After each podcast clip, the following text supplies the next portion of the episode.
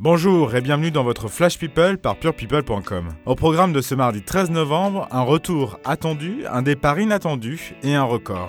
Sorti vendredi 19 octobre, le dernier album de Johnny Hallyday continue de pulvériser toutes les estimations. En trois semaines à peine, Mon pays c'est l'amour a déjà dépassé le million de copies vendues. Ne vous étonnez pas d'en trouver un ou deux exemplaires sur votre sapin de Noël. À titre de comparaison, il est rarissime qu'un album français dépasse le million de ventes en France. Ces dernières années, Racine Carrée de Stromae, sorti en 2013, a atteint les 2 millions. Chambre 12 de Louane en 2015, c'est 1 million et demi de ventes, comme Paradise d'Indochine en 2002. Les plus gros vendeurs de disques restent Jean-Jacques Goldman, Mylène Farmer et Johnny Hallyday, dont le dernier record absolu était l'album 100% écrit avec son fils David et écoulé à 2 millions de copies, c'était en 99. On continue avec du rififi au palais de Kensington. À peine rentré de sa tournée en Océanie, Meghan Markle a eu la mauvaise surprise de recevoir la démission de son assistante personnelle. Mais quelle mouche a bien pu piquer Melissa? Malgré une situation enviable, un job unique et des perspectives stimulantes, l'assistante personnelle de la duchesse de Sussex a brutalement quitté son poste sans que ses motivations ne soient révélées. C'est une indiscrétion d'un chroniqueur royal du Daily Mail. Selon lui, Meghan perd un élément précieux. Melissa, dont on ignore le nom de famille, est présentée comme une personne extrêmement talentueuse qui a joué un rôle central dans le succès du mariage avec Harry et manquera à tout le monde au sein du personnel royal. Justement, selon le Daily Mail, ce mariage aurait été une tannée à organiser en raison de la famille de Meghan,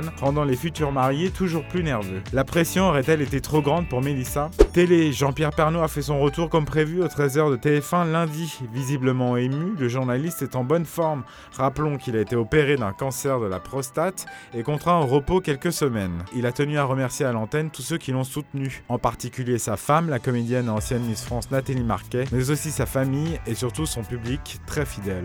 On se quitte en souhaitant un joyeux anniversaire à Whoopi Goldberg qui fête ses 62 ans, à mercredi pour un nouveau Flash People avec purepeople.com.